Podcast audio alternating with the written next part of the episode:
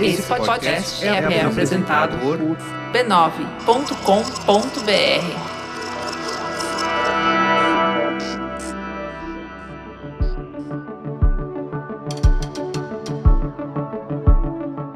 acredito que o novo normal vai ser o normal, tá? É, só que eu acho que a pandemia ensinou muita coisa no sentido de acreditar e, e, de apostar em ideias que às vezes a gente não ia nem levar em consideração porque não tinha o budget correto, não estava no momento correto, né? Então, cara, experimentar, errar rápido, corrigir o erro e botar as coisas no trilho, acho que foi o maior aprendizado que a gente teve nessa pandemia desse ano. Olá, eu sou Carlos Merigo e eu sou a Juva Lauer. E esse é o Código Aberto, o seu podcast de conversas francas com os profissionais mais influentes do mercado, para a gente discutir o que eles pensam sobre o futuro da mídia, da tecnologia e da comunicação. Nos seis episódios dessa temporada, que é apresentada pelo Facebook, a gente fala do futuro dos negócios e do marketing na era dos dados. E como não poderia ser diferente, também vamos descobrir como a pandemia acelerou a transformação digital das empresas. Com quem foi sua conversa dessa vez, Gil? Hoje eu conversei com Paulo Roberto Batista Júnior. Ele é gerente de operações de TI na Ambev e foi indicado pela revista Forbes como um dos 19 inovadores negros de destaque no Brasil. Boa, e você tem como dar um gostinho pra gente aí de como foi essa conversa? A gente conversou sobre o caminho que ele trilhou até chegar nessa posição, então conversamos bastante sobre essa transformação do técnico para o gerencial. A gente falou de tecnologia da inovação e na cultura das empresas, sobre importância da diversidade e sobre responsabilidade social das empresas, né? Tem conversa para mais de metro, esse assunto dá muito pano para manga. Muito bem, mas antes da conversa, vamos lá para o recado do Facebook. Por conta da pandemia de Covid-19, a gente presenciou 10 anos de transformação digital em poucos meses. Já era uma mudança em curso que todo mundo conhecia, mas ela chegou antes da hora. Com essa aceleração, a evolução do marketing, que já era muito importante, se tornou cada dia mais necessária. E é nesse momento de adaptações e redescobertas que surge uma plataforma parceira que você já conhece bem: o Facebook. Se tem uma coisa que faz falta no mundo virtual é passear pelas lojas, olhar vitrine antes de comprar, né? E é por isso que o Facebook quer proporcionar essa experiência para o seu negócio. Com o Discovery Commerce, a geração de demanda vira parceira da segmentação na hora de promover a sua loja. E mais do que nunca, as pessoas querem comprar daquilo que se comunica diretamente com elas. E o Discovery Commerce é o seu parceiro para isso. Vem descobrir tudo que o Facebook Discovery Commerce pode fazer por você. Acesse lá fb.me barra Active Discovery e saiba mais. E aí, Merigo, vamos para a conversa com o Paulo? Bora lá.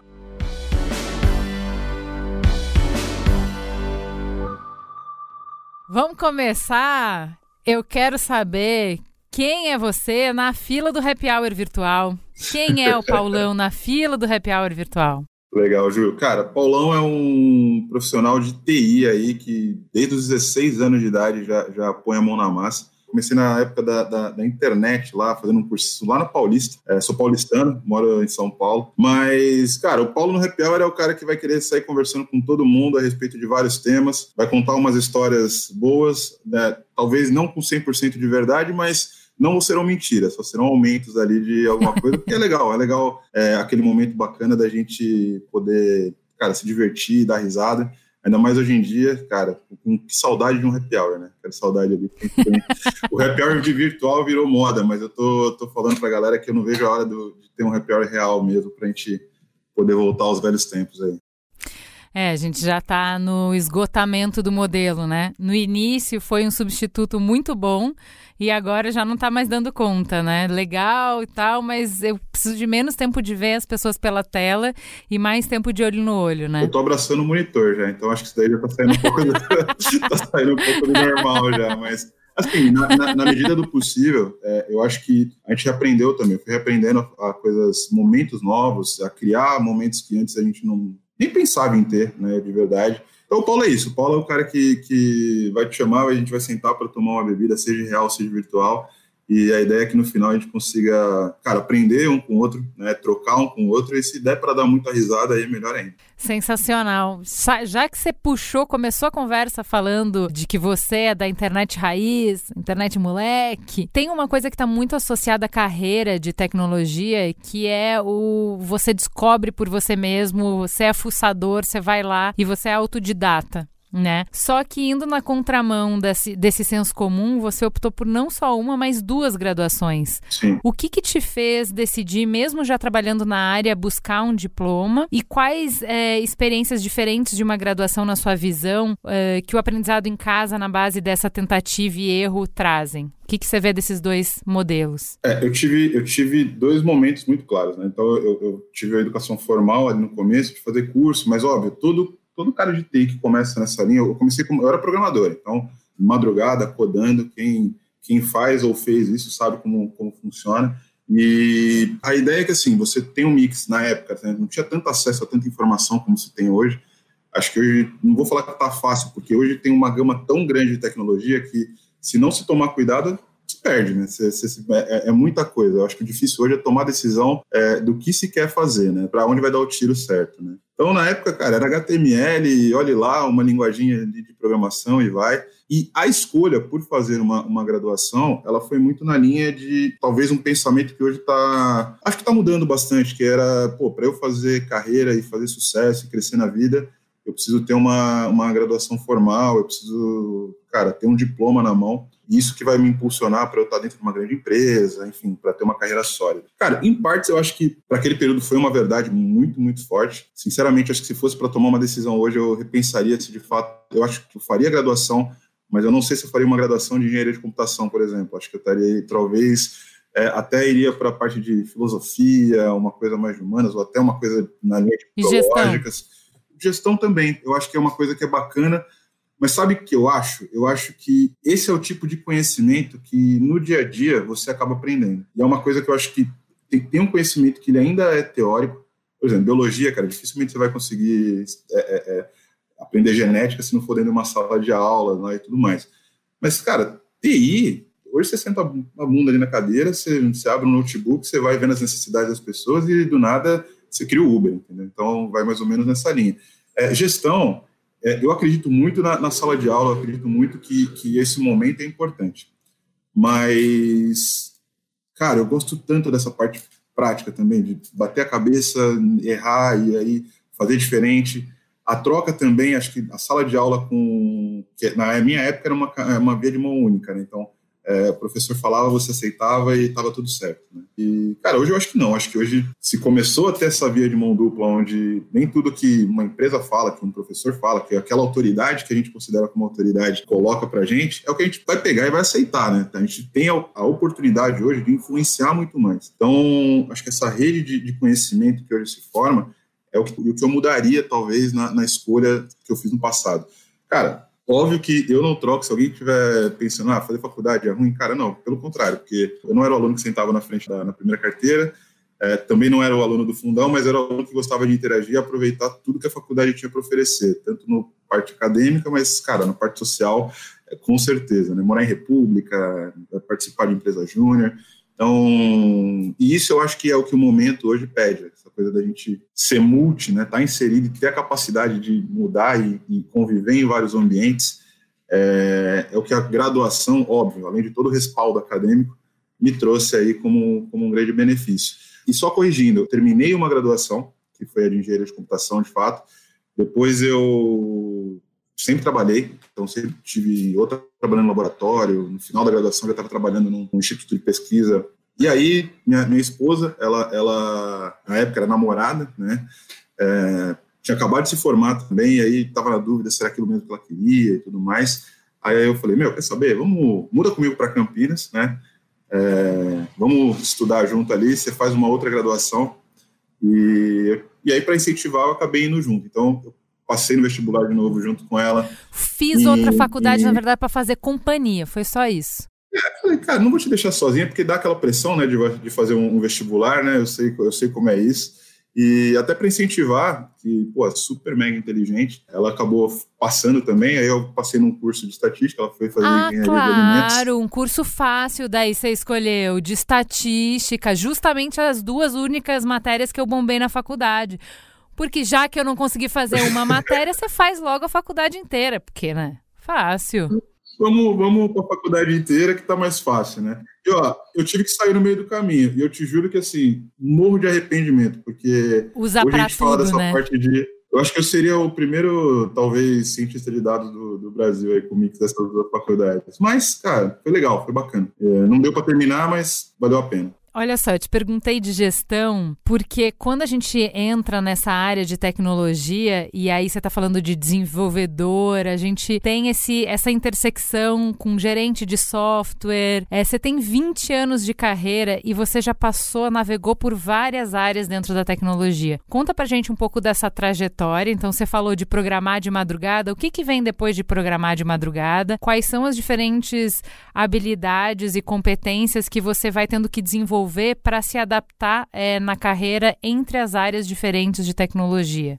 É, aprender uma linguagem de programação, acho que no começo era muito aquela coisa de cair para dentro e entender a fundo, cara, como funcionam as linguagens, como elas se conectam com outras tecnologias e, enfim, vida de programador, cara. Café de noite ali, só, só, vai dormir na hora que ou dorme com o problema ou dorme quando resolve o problema. Não, não tinha muita, muita escolha naquela naquela época. E aí, assim, eu fui me identificando muito, sempre gostei muito da área de tecnologia. Acho que se, se hoje eu te falasse que o que eu escolheria para fazer diferente disso, eu ia ter um pouco de dificuldade. É. Só que aí foi, foi uma coisa que eu comecei a migrar um pouco. Você, dentro de tecnologia, depois que você é desenvolvedor, você vai fazendo aquela escadinha, né?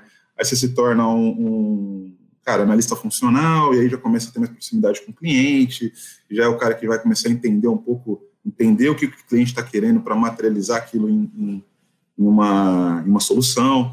E aí, nessa brincadeira, lá em Campinas, quando eu estava no Instituto Eldorado, eu tive uma oportunidade de vivenciar esse lado mais business, mais negócio, né? Ainda fazendo parte de um grupo, né, de um squad de desenvolvimento e tirei certificação de PO e de SM nessa época. E aí foi foi assim, foi pô, que legal, isso daqui é interessante. Óbvio que aí tem aquela coisa, né? Você sempre viveu a vida inteira com, como desenvolvedor, fazer esse shift, eu acho que foi é, dentro daquele momento não estava tendo muita opção, muito espaço, eu comecei a procurar oportunidades em outras empresas. Né? E aí, um amigo meu que trabalhava na Ambev como gerente de projetos falou: Cara, você tem muito jeitão da Ambev, tal, a cara ali de, de, Você vai gostar, vai lá e vamos tentar. Eu falei: Pô, demorou. Ele falou: ah, Como é que vai ser a entrevista? Eu falei, Não, é super tranquilo, cara. Só ir lá, tal, ser você mesmo, bater um papo tal. Cara, eu fui lá, fui eu mesmo, bati um papo, tomei pá. Não, não, não deu certo. não... Falei, cara, você falou que ia ser tranquilo, que não ia ter dor de cabeça. O que deu errado ali? Então, cara, nossa, mas é, foi difícil, né? Eu falei, foi um bocado. Nessa daí, teve, passou um ano entre entrevistas e, e, e idas e vindas, acabei entrando na Ambev. E aí foi legal, porque Uh, na época, a Ambev não era uma empresa como é hoje, onde tinha um, um número de desenvolvedores internos, né, que são da companhia, é, grande. Então, quase tudo da parte de TI, boa parte do grupo era é, de quem põe a mão na massa mesmo era, era terceirizado. Né? Então, para mim foi assim uma ruptura assim animal, porque eu deixei um dia eu estava vendo código, é, na semana seguinte que eu entrei, na dia 15 de fevereiro de 2015, era uma segunda-feira de carnaval cara, do nada começar a falar de gerir pessoas que às vezes eu não tinha nem contato, né? E eu vou te confessar que assim, tomei bastante porrada, porque é aquela coisa que você não, né, não teve um preparo, uma coisa tranquila que você vai né, se transformando, agregando conhecimento para poder exercer aquela função. Mas, cara, como o desafio tem aí para ser abraçado, né? A gente foi, foi apanhando, batendo um pouco. E você me perguntou a respeito de habilidade. É, é, eu acredito que são dois mundos totalmente diferentes. Né? Os skills que você precisa para ser um excelente desenvolvedor, um excelente cara técnico, é, de certa forma, eles, eles. Hoje eu percebo que na hora que a gente vai para uma linha de um excelente gestor, né? São skills e habilidades que elas são, são bem diferentes. Me fala um pouco disso. O que que você tinha, assim, o que que você desenvolvia mais é, enquanto você estava programando? Onde que se concentrava mais? Olha, eu vejo que eu sou um bom programador porque eu sou assim, assim, assim. São essas competências. E agora virou a chavinha gestor. Que competências que você teve que desenvolver mais? O que que você mais exercita no seu dia a dia? Consenso, negociação, às vezes o um mais um ele não, não fecha a conta, né? Não dá, não dá dois. É, o, o, fator que entrou muito claro é que é, eu até brinco que, cara, é, algoritmo ali ele não tem. Se o resultado está errado, você programou errado, você fez algo errado, né? Faltou conhecimento para você fazer aquilo. Se você insere no, no, nesse miolo, né, o fator humano, que é aí que você tem que lidar. E para mim a diferença é essa: o fator humano ele pesa muito. E aí às vezes o estar certo não é às vezes tudo, né? Tem o momento, tem a forma, né? É, eu acho que lá naquela época eu acho que o conteúdo era muito alto, então você tinha que ter muito conhecimento para entregar. E a forma talvez não importava tanto porque, enfim, é, é, era menos prioridade naquele momento. Hoje eu acho que você pode ser o cara de maior conteúdo na parte de gestão. Mas se você não for muito bom na forma, no jeito, né, em como você encapsula isso para dar o recado correto, para poder criar empatia e comunicar para a pessoa da forma correta, alinhar as coisas da forma correta, cara, não sei, não sei se bons gestores conseguiriam ir tão longe sem uma habilidade de negociação, sem habilidade de consenso, sem, cara, agilidade às vezes para tomar uma decisão, decidir, né? Às vezes como desenvolvedor a gente delega esse papel é, né, para para outra pessoa, até para a máquina, né, decidir pela gente. Mas hoje, cara, gestão é isso, é tomar, pegar um, um objetivo e, cara, tomar decisões ao longo do processo para conseguir chegar lá da melhor forma e com todo mundo inteiro, né, com todo mundo bem. Muito bem, já vamos falar na sequência do todo mundo inteiro. É, antes, eu queria te falar que, assim, o teu cargo está bem ligado à inovação. Quando a gente fala disso, ainda tem muito a visão do professor Pardal, né? Aquele cara genial que está o tempo inteiro tendo ideia e o tempo inteiro envolto em si mesmo, né? O professor Pardal, ele não... Você não encontra ele com outras pessoas, ele, ele tá ele tendo ideias brilhantes o tempo inteiro, experimentando, testando e tal. É, como que é isso mesmo? É assim que é inovação? É assim que você. É, esse é o seu processo? E como é que a criatividade tem lugar nos processos e nos produtos de uma empresa tão grande como a Ambev? Hoje, até para falar, inovação, acho que antigamente se falava muito da área de inovação, né? Então, ah, eu tenho uma área, uma caixinha ali que é aquela, aquela é a sala de inovação, né? E, e, e a inovação fica ali, ela não sai. Ali. Não tem é. mais ninguém na empresa que é inovador, ninguém mais é criativo, as pessoas só aquelas que usam aquele, aquele crachá. É exatamente isso. Isso é, acaba sendo um negócio meio até, quando você pensa, meio bizarro, né? De se pensar, né? Nessa, nessa sala mística onde, cara, as pessoas com as melhores ideias estão ali trancafiadas ali dentro e tal. Então, assim, é, hoje, o que, que a gente enxerga, tá? É, primeiro, a minha área, eu sou, eu sou, um, eu cuido da parte de operações hoje aqui da Ambev, né? Então, é, o que, que eu brinco? Que inovação a gente faz em qualquer, em todas as áreas da companhia, tá? Então, é, desde a parte que a gente tem que entregar, resolver um problema, né, até a parte de inovação em si, que é pô, desenvolver um novo produto, desenvolver um novo canal, uma nova forma de, de se conectar, mas, cara, isso nunca vai ser mais feito se não tiver a integração da, da companhia de várias áreas de, de disciplina é, no meio desse processo. E aí, assim, o que, que é legal? Inovar por inovar chega uma, chega uma, é uma coisa que não faz muito sentido. Então, a gente começa a ver as necessidades do, do cliente ou dos usuários, né, é, internos mesmo da própria companhia. E em cima daquilo, o que é legal é você ter pessoas com pensamentos diversos, com, com ideias diferentes, até com experiências de vida diferentes, que conseguem ir agregando uma solução, né? Aquela coisa, você não tem mais o cara cabeçudo, né, o nerd, o cara lá que, nossa, ele é o gênio. Cara, esse cara pode até ser um gênio, mas ele, a ideia dele nunca vai conseguir ser maior do que o agregado ali de várias pessoas pensando multilateral, né, soluções que, que vão olhar o todo, né? Então, é, eu, eu acredito que isso foi um processo também na companhia que, pô, sempre é, eu fiquei assustado também quando eu cheguei naquela sala enorme, tudo aberto, né? Então, essa, essa questão de você começar a se conectar com outras áreas de uma forma muito fluida, de você não ter que ficar batendo na porta para poder entrar e, e, e, pedir autorização, na verdade você está vendo o que está acontecendo ali e essa mistura, né, que faz toda a diferença. Então, o processo criativo para mim é, é, você, cara, jogar num caldeirão ali, tudo que você pode, um problema, joga um problema só, mas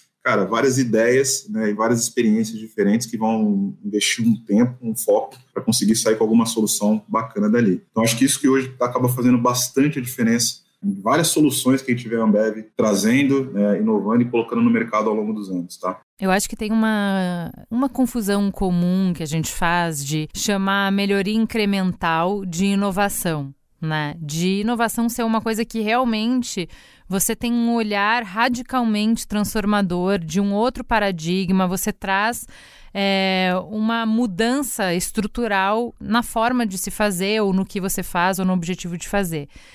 E aí, eu acho que isso é importante quando a gente está falando de inovação, é falar que isso depende de tempo, de investimento, de uma série de coisas que talvez não tenham um resultado tão imediato. Então, num, numa empresa que tem capital aberto, que sempre é o resultado, e o resultado é no trimestre, não é daqui 20 anos, não é daqui 10 anos. Como é que a gente convence o mercado, o público, os investidores de que todo esse investimento em inovação, não, vamos fazer um centro de tecnologia, vamos trazer aqui, criar um, um ecossistema de startup. Por mais que isso não dê resultado nesse trimestre, é fundamental para o futuro. Como que a gente faz isso? É, eu acho que quando eu olho o acionista, o grande investidor, é, uma das preocupações dele sim é o, é o, é o saber que o fluxo de caixa, né, o, o, lucro ali, ele é recorrente, ele quer dividendos, ele quer o valor do investimento dele sendo, sendo vindo, né, aparecendo. Mas, cara, para ser sincero, hoje, depois de uma pandemia dessa, eu acho que ele quer saber de perenidade também. Ele quer saber se, se a empresa vai estar viva no próximo ano, nos próximos 10 anos, nos próximos. Então, assim, não dá para a gente pensar que, que se a gente não investe né, hoje, a gente não colhe amanhã. E, é, e assim, é lei da natureza. Né? Ou você, o que você plantar hoje, você vai colher daqui a um tempo. E aí, eu acho que, eu acho não, é, eu posso dizer que, e, e, que às vezes a gente fica gerando uma falsa ilusão que as coisas são. A gente consegue acelerar alguns processos que às vezes não faz nem sentido a gente acelerar, né?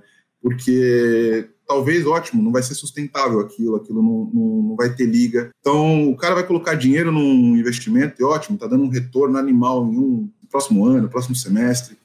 Cara, legal. E vai quebrar no outro seguinte, porque ele não teve toda a sustentação que era necessário para aquilo de fato entregar, né? e pingando ao longo dos anos. Então, acho que assim, a, a, sim, a Ambev ela sempre foi muito agressiva, até mesmo com a própria inovação. Tá? Então, para uma empresa do tamanho dela, às vezes eu fico comparando a Ambev com uma startup. Né? Pô, modelo ágil ali de entrega, a galera né, sempre, sempre, sempre você consegue pivotar e mudar muito rápido. Né?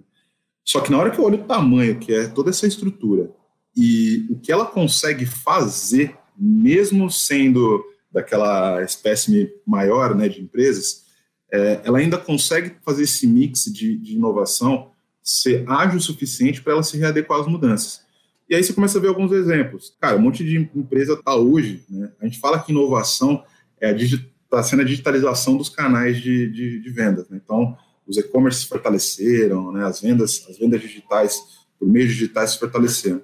Cara, a Ambev ela tem o canal dela de B2B desde 2014. Então, não é que surgiu a pandemia e a gente foi, foi correr atrás disso. A inovação já foi feita lá atrás. Sinceramente, eu nem sei se lá atrás eu poderia chamar de inovação. Talvez era só assim, cara, vamos acordar para ver que está chegando, é, logo mais a gente, né, o hábito, né, a forma como as pessoas compram está mudando. E hoje tem coisas que talvez estão sendo desenvolvidas nesse momento que só vão surtir efeito, ou só vai se ver o valor daqui nos próximos quatro anos, ou até menos, porque cada vez menos vem se encurtando esse tempo que as mudanças vão, vão acontecendo. Então, eu acho que, sim, o investidor ele tem a preocupação e tem que ter a preocupação dele saber que o lucro, a empresa é capaz de gerar caixa, é capaz de gerar lucro. É, mas eu, eu, eu, pelo menos, como investidor também, eu invisto na companhia também, é, nessa, nesse ano, a minha preocupação é, cara, essa empresa aguenta esse, essa porrada que, que rolou esse, esse ano com essa pandemia toda? E, cara, é, inovar é isso, é você se adaptar muito rápido, né? E sim, atender o que seu acionista espera, mas tem que sobreviver às grandes baques aí que vão acontecendo. Uh, um pouco do que você falou de inovação uh, puxa um papo sobre a cultura da empresa, porque a, a, inovação depende de uma cultura interna que permita e não são as condições que existiam na Ambev há 10 anos atrás, antes até de você entrar. A Ambev passou por uma transformação cultural impressionante nos últimos anos. É, como você vê as ações para promover a diversidade na Ambev? O que, que tem na empresa para criar essas condições que você menciona que são necessárias para a inovação? Que é um lugar onde acolhe todos os tipos de ideias, todos os tipos de pessoas, todos os tipos de vivência, uh, num ambiente em que elas sintam que elas podem trazer o que elas são e, por poderem trazer o que elas são, contribuírem com o melhor que elas têm com as suas ideias, com a sua criatividade. Ô, Ju, a gente está numa mesa de boteco, então eu vou, eu vou, eu vou aqui imaginar que você está com uma cerveja na sua mão, eu tô com uma aqui na minha, tá?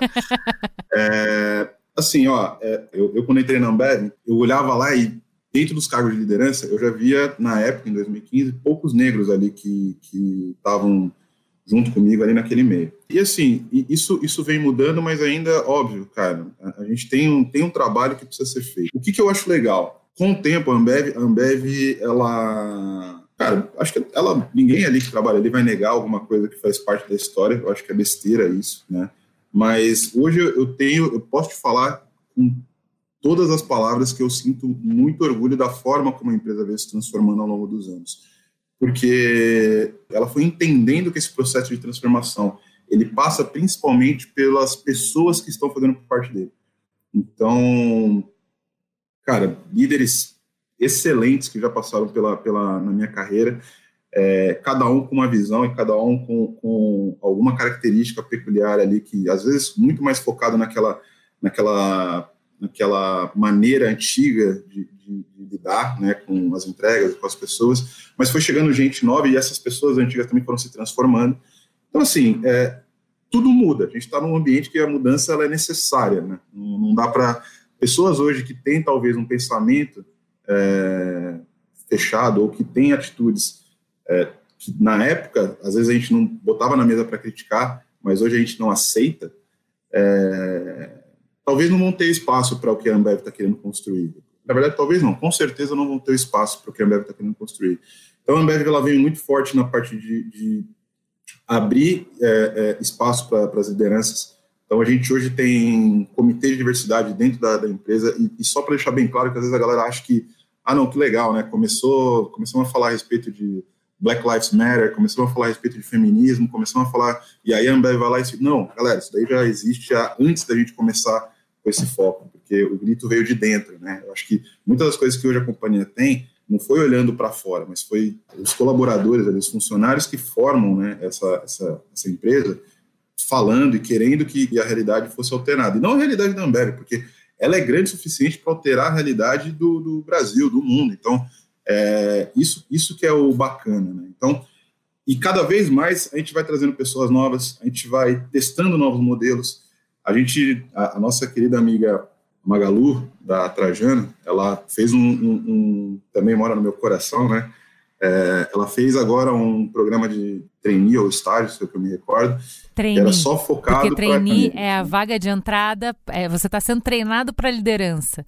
Então, você fazer um projeto desse para trainee tem um impacto no que eu projeto de futuro de companhia. Perfeito. Quando eu faço um projeto de trainee focando só é, pessoas negras, eu estou dizendo que eu quero sim enegrecer a minha empresa. Perfeito. É um recado muito claro. Perfeito. Eu quero enegrecer o futuro dessa empresa. É, um futuro sustentável passa por trazer na liderança, nos locais de poder, onde se toma decisão, onde se cria, se pensa o futuro, pessoas negras, perspectivas negras. Total, total. Então, assim, é, e, e não só isso, mas hoje a gente, mulheres, cara, importante demais ouvir e que elas façam parte dessa construção. E o público LGBT mais, cara, sem dúvida nenhuma. PCDs, a gente fala, às vezes a gente não traz o, o, o pessoal que não olha para o todo. Então hoje a gente tem o BOC, a gente tem o VAIS, a gente tem o IPA, que é, que é, um, é para PCDs, o VAIS é para mulher, o BOC é para negros, é, o Larger para LGBTs. E são várias ações que a gente roda ao longo do ano para cada vez mais contribuir para essa diversidade que vai ser o que vai trazer a diversidade de ideia, o que vai trazer a diversidade de ação e querendo ou não, esse é o público que a gente vende. Esse é o público que compra da gente. Esse é o nosso cliente, esse é o nosso consumidor. Como é que eu quero dialogar com, essa, com esse consumidor se eu não sei que voz que ele tem, se eu não sei que, que pensamento que ele tem? Então, assim, que empresa você vai querer criar para ter perenidade daqui 5, 10 anos, se você não começa agora a, a costurar e a trazer para dentro dela o que de fato vai fazer a diferença lá na frente? Aproveitando que você está falando de que a diversidade traz a complexidade que está no mercado para dentro da empresa, para que a gente possa atender melhor as demandas complexas dos consumidores, uh, para além da diversidade tem outro tem outra forma que é bem do teu do teu métier, da tua área, para responder essa complexidade então, para seguir crescendo, a Ambev tem apostado bastante em experiências personalizadas para os consumidores, que é isso que você trouxe na sua fala. É fácil da gente entender o papel do Big Data, do Machine Learning, dos algoritmos, por exemplo, para o marketing das vendas. Mas como que toda essa tecnologia ajuda no desenvolvimento e na criação de estratégia de produto? É, a, gente, a gente hoje pensa, a gente tem vieses, tá? Então, qual é o, qual é a grande sacada que eu acho que a tecnologia ajuda? Hoje, quando a gente às vezes pensa um produto, a gente acaba tendo que trazer novas perspectivas para dentro do que para a mesa, né, para a gente poder tomar as decisões e tudo mais. Então, antigamente, né, se sentava que nem aquela que a gente falou lá atrás, o time de inovação, o time de criação de produtos ficava numa salinha criando. Cara, na boa, hoje dado é, é fala-se petróleo, né? Mas, cara, e é a realidade, é o, é o que se tem mais de abundante hoje. Nunca se gerou tanto dado que nem hoje. E a inovação, você ter a capacidade de usar tecnologia para extrair, até para entender se, pô, esse é o produto que meu consumidor está querendo. Eu vou, eu vou, dar um exemplo de um case que eu acho que é legal de falar, porque é, a Ambev, ela, ela, a gente começou de uns, sei lá, de uns quatro anos para cá a muito a respeito do puro malte. Né? Então, várias cervejas, puro malte e tal e tal. E, cara, eu confesso que quando tá nas mídias, tá? Isso daí é informação pública, mas a Ambev, ela nunca, ela, ela não, não nunca, né? Mas a gente sempre teve essa dificuldade de se posicionar como uma, uma marca ali que estava que tava inovando, que estava indo na, atrás de buscar qualidade, né? Eu acho que esse poder dos dados, a gente conseguir ter mais informação, a gente conseguir trazer mais fontes diferentes para a tomada de decisão, ajuda a gente a criar produtos melhores, a gente ajuda a gente a se comunicar melhor, ajuda a gente até entender que aquilo que antes para a gente era verdade, porque a gente era restrito a um, a um, conjunto de dados que era o que a gente tinha em mãos, já não é mais. Hoje, hoje de verdade, não tomar uma decisão é, assertiva talvez passe por você revisar a sua estratégia de dados, porque hoje tem tanta informação ali que, cara, será que você está fazendo bom uso disso para direcionar suas ações? Então, essa é uma parte que eu acho, eu acho bacana de se pensar. Como a gente cria produtos? Cara, perguntando. E perguntando para quem? Para os dados que estão disponíveis ali. É, a possibilidade que a gente tem de, de fazer boas perguntas e dessas boas perguntas extrair respostas que vão direcionar melhor os nossos investimentos, as nossas ações, o nosso tempo, a nossa energia, cara, isso sim que vai trazer resultado para o longo prazo, para a gente fazer entregas e inovações cada vez melhores. Você pode me dar um exemplo de boas perguntas e de direcionamentos que elas deram que talvez o senso comum, ou talvez sem ir nos dados, indo no feeling ou indo no saber é, consolidado, a gente não teria é, escolhido, vocês não teriam feito essas escolhas? Hoje, por exemplo, a gente tem uma, uma base gigantesca ali de clientes e pontos de vendas que a, que a gente entrega. Até mesmo para aumentar a qualidade, então, pensa, a gente é uma empresa que, se você comprar hoje até determinado horário, consigo talvez te entregar amanhã sua bebida lá para você comercializar. E aí, como é que você planeja esse, essa entrega de uma forma eficiente? E às vezes essas decisões que a gente toma, que parecem óbvias, né? principalmente, por exemplo, cara, é, é, eu tenho esse, esse pack de produtos, esse, mix de produtos aqui para entregar em determinado cliente. Cara, às vezes faz sentido você fazer essa entrega ou faz sentido você prometer para ele em vez do dia seguinte, numa outra data. Então, esse planejamento de você otimizar o seu fluxo de entrega já era possível, mas hoje fica muito mais palatável porque você começa a entender não só que é, é, você vai trazer dados, por exemplo, de tráfego, você vai trazer dados de, de das suas linhas, você vai começar a, a, a juntar esses dados para tomar uma decisão melhor.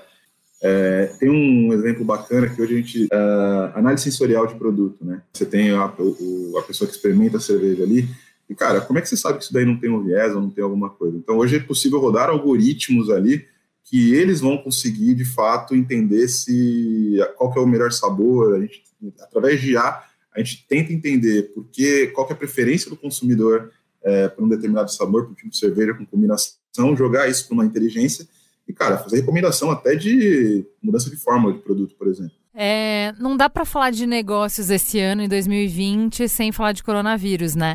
É, o começo da quarentena foi especialmente cruel para Ambev porque fechou bar, fechou restaurante e aí as vendas foram para metade. Mesmo assim, apesar desse golpe, a empresa destinou 110 milhões para iniciativas de combate à pandemia, mudando a atividade de algumas fábricas e até mesmo doando recursos para o poder público. Como resultado, a Ambev foi continuamente eleita pelo público como uma das marcas mais transformadoras nesse período. O que, que separa é, responsabilidade social de caridade? Por que, que uma empresa puxa para si esse compromisso? Hoje em dia, falar de, de responsabilidade social e, e falar de, de crescimento desenvolvimento, cara, não dá para separar muitas coisas, né? A gente olha aí toda a discussão que a gente tem de sustentabilidade e, e de verdade, eu às vezes eu tendo, antigamente eu tendia muito a olhar para isso como um, pô, que legal, olha a empresa fazendo ajudando.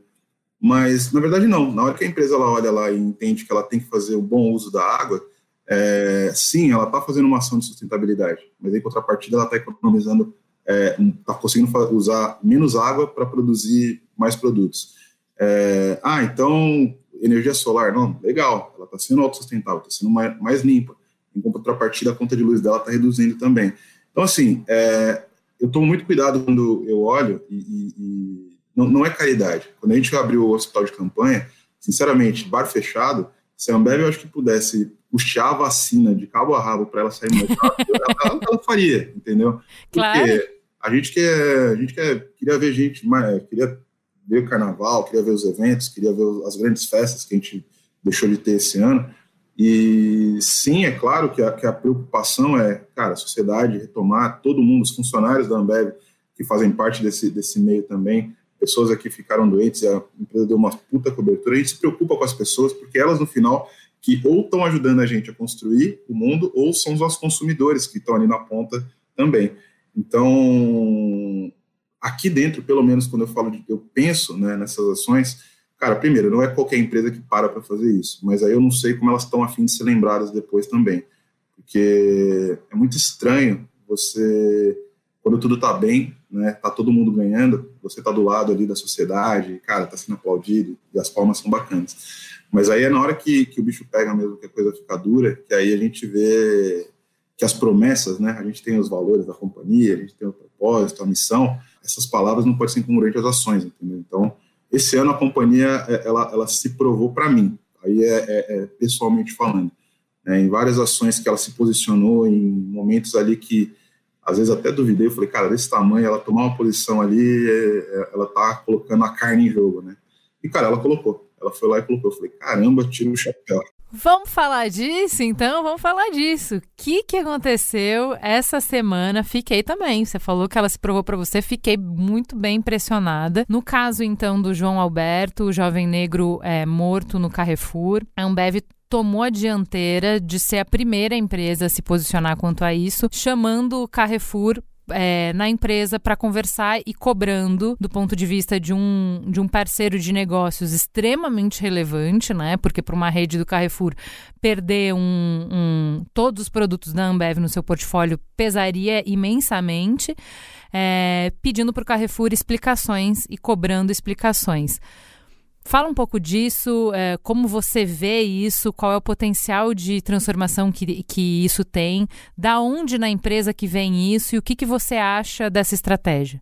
É, Ju, é bem delicado aí o, o, o ponto, tá? É, para mim, para eu nesse dia foi um dos piores dias que eu tive, assim, de, de era dia de consciência negra, a, a gente preparando várias, várias ações ali para poder pontuar o dia, poder ter um ambiente ali para poder discutir isso que é, essa pauta que é tão relevante, tá? Para construir, né? Era um dia de construção, de celebração, né? De ação. E aí, e aí assim, acordar de manhã com aquela notícia foi algo que, que me deixou muito perturbado. Dentro dos grupos internos até da própria, da própria companhia, é, cara, a gente começa a discutir e tudo mais. E ali são esses momentos que eu te falo, né? Eu, como homem negro, é, que sei também que tive os meus privilégios, mas eu sei também de tudo que eu tive que passar para alcançar e chegar onde eu tô. É, é, muito ruim quando você fica naquela que você não, você não enxerga quem está te apoiando, né? Se, se, puta, e aí, nada vai ser feito, nada vai acontecer. E aí, no final do dia, quando a empresa colocou comunicado, é, literalmente a gente começa a enxergar um pouco que, cara, tá aí, o que ela escreve, o que ela fala, o que ela prega, é, vale não só para ela, mas como para toda a cadeia dela. Né? É, e de verdade, assim, eu, eu acredito muito que hoje a gente trabalha em várias companhias e, e o propósito tem que valer. Né? A gente tem que estar aonde, de fato, aquilo que a gente entende, aquilo que os valores, nossos valores que a gente traz, eles têm que bater, porque senão é um conflito muito grande ali no, de você estar tá num lugar que fala uma coisa, mas na realidade, né, não, não é bem assim. Então, acho que mais empresas elas se posicionaram depois. Eu vi que teve uma carta em conjunto com várias outras empresas, não sei se ontem ou anteontem, é, bacana também. Mas o poder que uma empresa do tamanho da Ambev, como as outras, tem de literalmente transformar, ele passa por essas atitudes, assim, entendeu? É, e isso acaba transformando gente que a gente às vezes nem espera, gente que a gente, as pessoas param para pensar a respeito daquilo.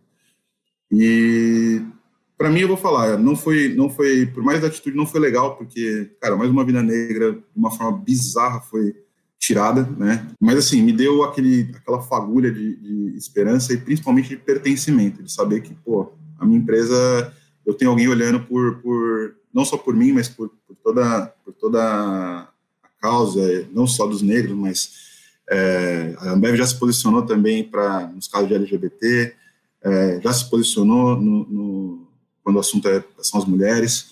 Então, isso é legal porque faz a, ela, ela, se você puxa o trilho, ela não precisa fazer isso sempre, tá? Aliás, ela tem que sempre fazer isso, mas eu quero ver outras empresas também é, dando a cara a tapa, porque para ela também não foi fácil, porque gera muita crítica, mas gera discussão, gera uma discussão. Então, acho que isso que é um papel dela pensando em sociedade. E ela está cumprindo muito bem até agora. Muito bem.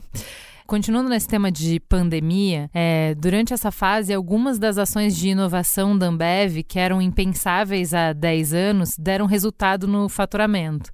Então, a gente está falando de aplicativo de entrega e serviço de e-commerce crescendo com muita rapidez, muita velocidade, sendo mais relevantes ainda na pandemia. É o que você falou, já existia antes, mas agora voou, né?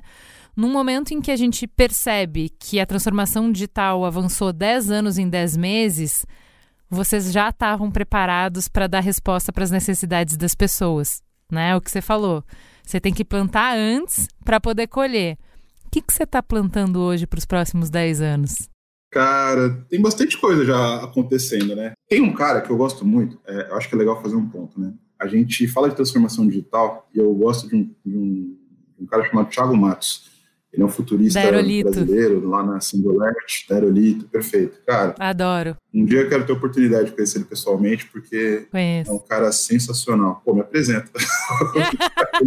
Fazer essa ponte aí, hein? Por favor, por favor. E aí, assim, é, hoje eu acredito muito que não dá para a gente pensar em inovação sem olhar o futuro, né? Então, é, cara, a sociedade vai se transformar e, e, vai ser muito mais rápido. Se a gente achou que a internet, nossa, mudou a nossa vida, cara, vamos esperar para ver o que, que, vai acontecer com genética, robótica, é, toda a parte de AI, automação, enfim.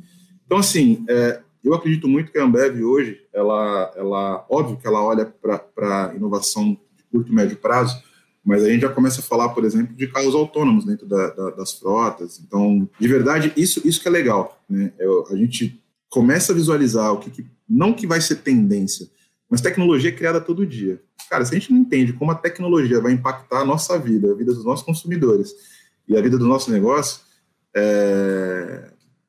vamos criar para quê? Né? Para o que, que a gente está criando hoje? A gente está criando para algo que está vindo, a gente está pensando em inovação. E olha só que louco, quando pensa na genética. Cara, será que na hora que eu, que eu olho, eu olho, eu consigo pegar a Ju e entender exatamente o que, que paladar da Ju vai gostar ou não vai, porque eu consigo saber no, no, nível biológico ali, no nível genético, quais são as preferências gustativas ali da Juliana. Cara, será que isso não vai mudar o jeito da gente pensar cerveja? Será que isso não vai mudar o jeito da gente conceber cerveja? É, quando a gente fala de automação e robótica, será que a gente, de fato, as marcas elas vão ser um líquido único? Ou será que a gente vai ter tanta customização e personalização que, cara, vai ter a cerveja da Ju, vai ter a cerveja do Paulo, vai ter a cerveja de. Enfim. Então, eu acredito que hoje o que a gente está construindo é olhando para o que o futuro que tem de novas tecnologias, 5G surgindo aí, é, pode não parecer, mas isso muda o jogo quando a gente pensa em logística, muda o jogo quando a gente pensa em, em em automação industrial. Então, a gente está de olho em bastante coisa ali para ser vanguarda e não ficar. A gente não pode ficar esperando as coisas acontecerem, né?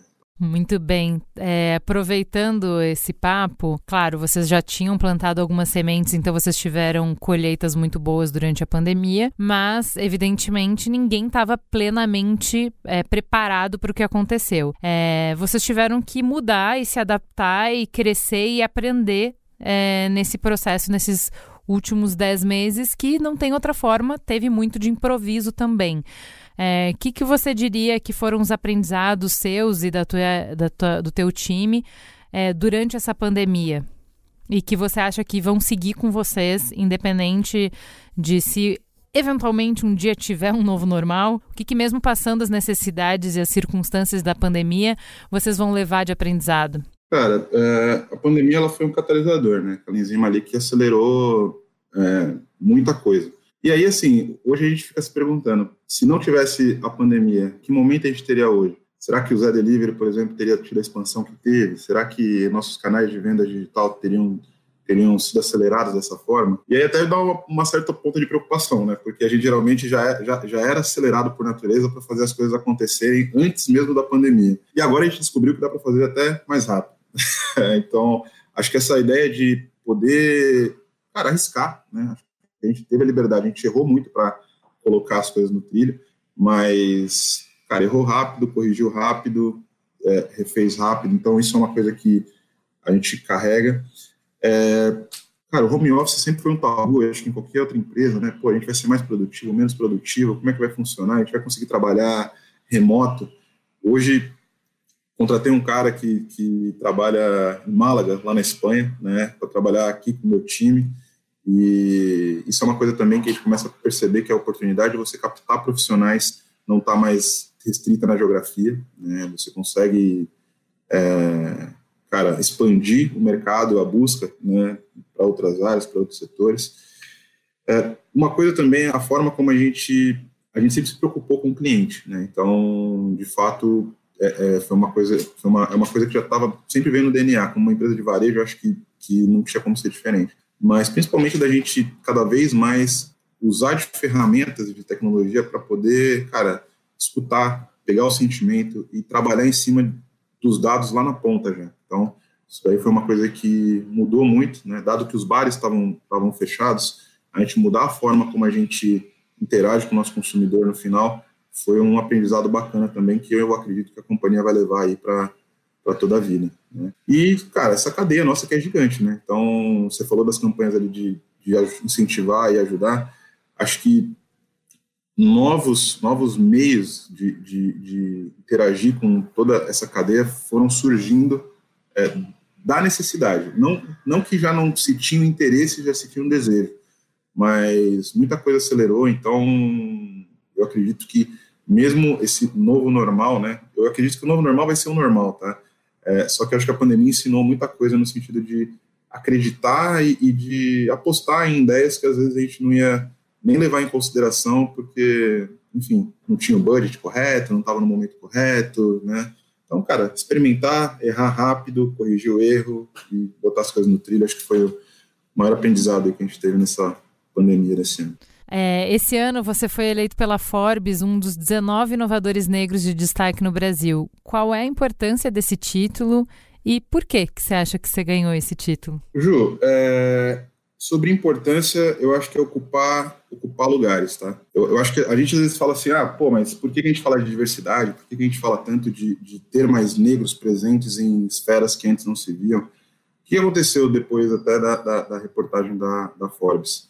Cara, pessoas negras começaram a me procurar no LinkedIn, fazendo perguntas muito simples do tipo, cara, o que eu faço, como eu faço para chegar a ser que nem você, fazer o que você fez, qual é a sua trajetória? Então, a gente começa a, a, a ser vitrine para algumas pessoas que às vezes nem acreditam que é possível, que, é, que, que tem um caminho diferente da realidade delas. E quando eu falei para você que como negro eu, eu, eu, eu, sou privilegiado, é pelo simples fato de, tipo, ter nascido numa família onde meu pai e mãe trabalhavam, conseguiram bancar os meus estudos até um, uma determinada série, me incentivavam muito, não tinha briga dentro de casa. Então, assim, para mim, não era que ah, é privilegiado porque já nasceu com dinheiro, não, a família não nasceu com dinheiro, mas elas me trouxe o ambiente necessário para eu conseguir ter calma, tranquilidade, poder fazer, por exemplo, dois anos de cursinho. Eu trabalhei nesses dois anos para poder bancar, mas, cara, tinha comida quando chegava em casa, tinha, tinha espaço, tinha. E agora eu posso contar um pouco dessa história para algumas pessoas e elas entenderem que o que, que, faz a diferença. Porque no final a dúvida, a dúvida que, que surge para a galera é, tá, eu quero, eu sonho, mas como? E aí quando você olha, pode, exemplo, dá pé, dá pé, consigo. Brother, você já foi, você já atravessou esse oceano aí. Dá pé? Eu vou sobreviver se eu, se eu me lançar no mar? Não vou me afogar nesse mundo? Não, não, dá a mão aqui. Inclusive, se eu se te estendo a mão e vem junto, né? Vem, vem, que, vem que dá. Isso vem é, um pouco também, quando eu falei a respeito lá que minha esposa, é, quando a gente conheceu, namorava. Cara, fui lá, demorei dois anos para passar num, num vestibular numa escola pública, top. Depois que eu passei, entendi como é que funcionava, entendi quanto precisava estudar, entendi o que precisava estudar, você começa a saber o caminho. E olha, que engraçado, porque antes ninguém me contou que era, ninguém me explicou o caminho. Né? Então, depois que eu entendi, eu falei, opa, vem cá. Não, não, ela, pô, mas não vai dar certo. Cara, fica tranquila, eu sei como é que faz para chegar lá. Só acredita, o plano é meu, vem comigo, acredita, acredita, incentiva e vamos embora. Então, acho que hoje é, o espaço que foi aberto ali pela Orbis para poder ter feito a matéria foi valioso nesse sentido poder, cara, mostrar que de fato tem um caminho. E ali acabei conhecendo outras pessoas também, de, que saíram na matéria também, a gente acabou criando uma, se conectando com algumas outras pessoas e criando uma rede ali muito bacana, né, mentoria mesmo, um aconselhando o outro.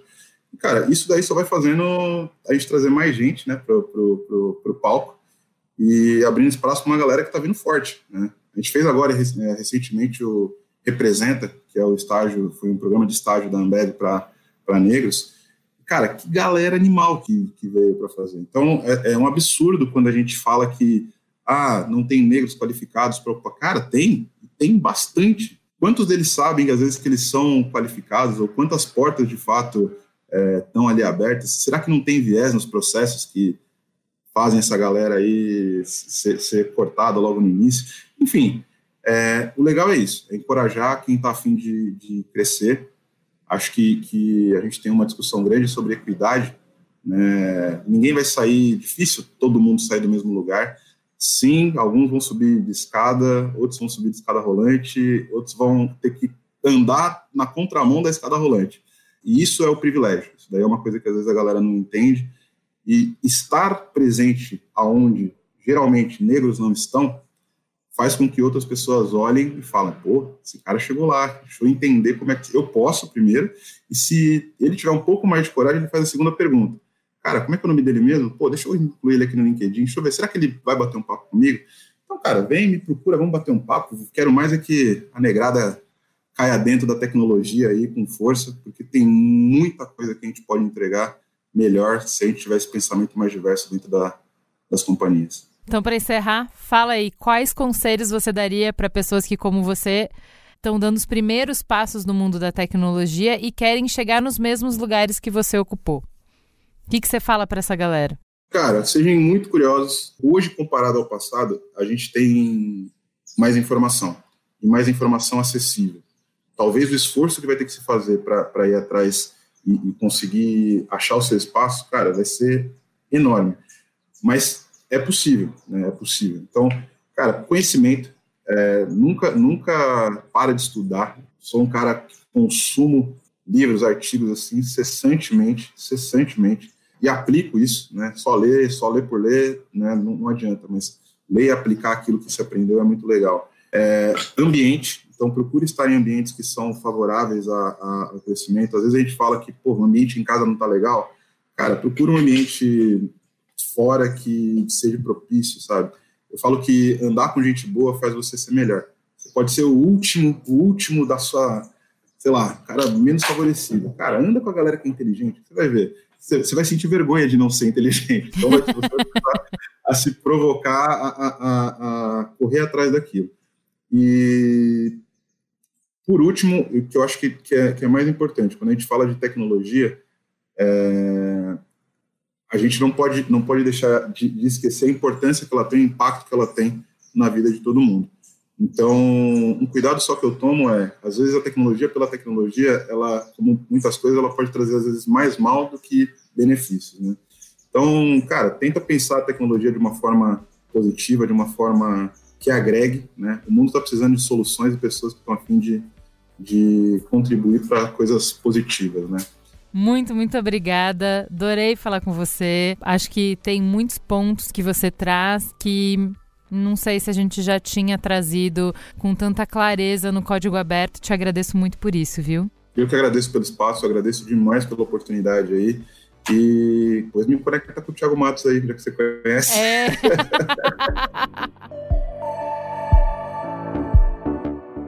o Código Aberto é uma produção B9.